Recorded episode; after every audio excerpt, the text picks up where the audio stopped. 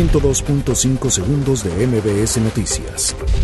Felipe Calderón rechaza presiones a la Suprema Corte de Justicia de la Nación durante su administración.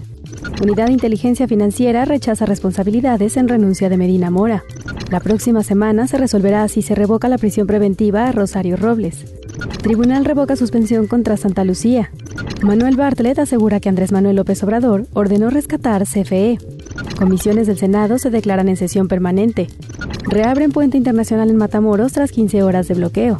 El gobierno de la Ciudad de México ha sancionado 110 establecimientos nocturnos por diversas irregularidades.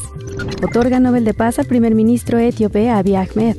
Maduro asegura que protestas en Ecuador son una insurrección popular. 102.5 segundos de MBS Noticias.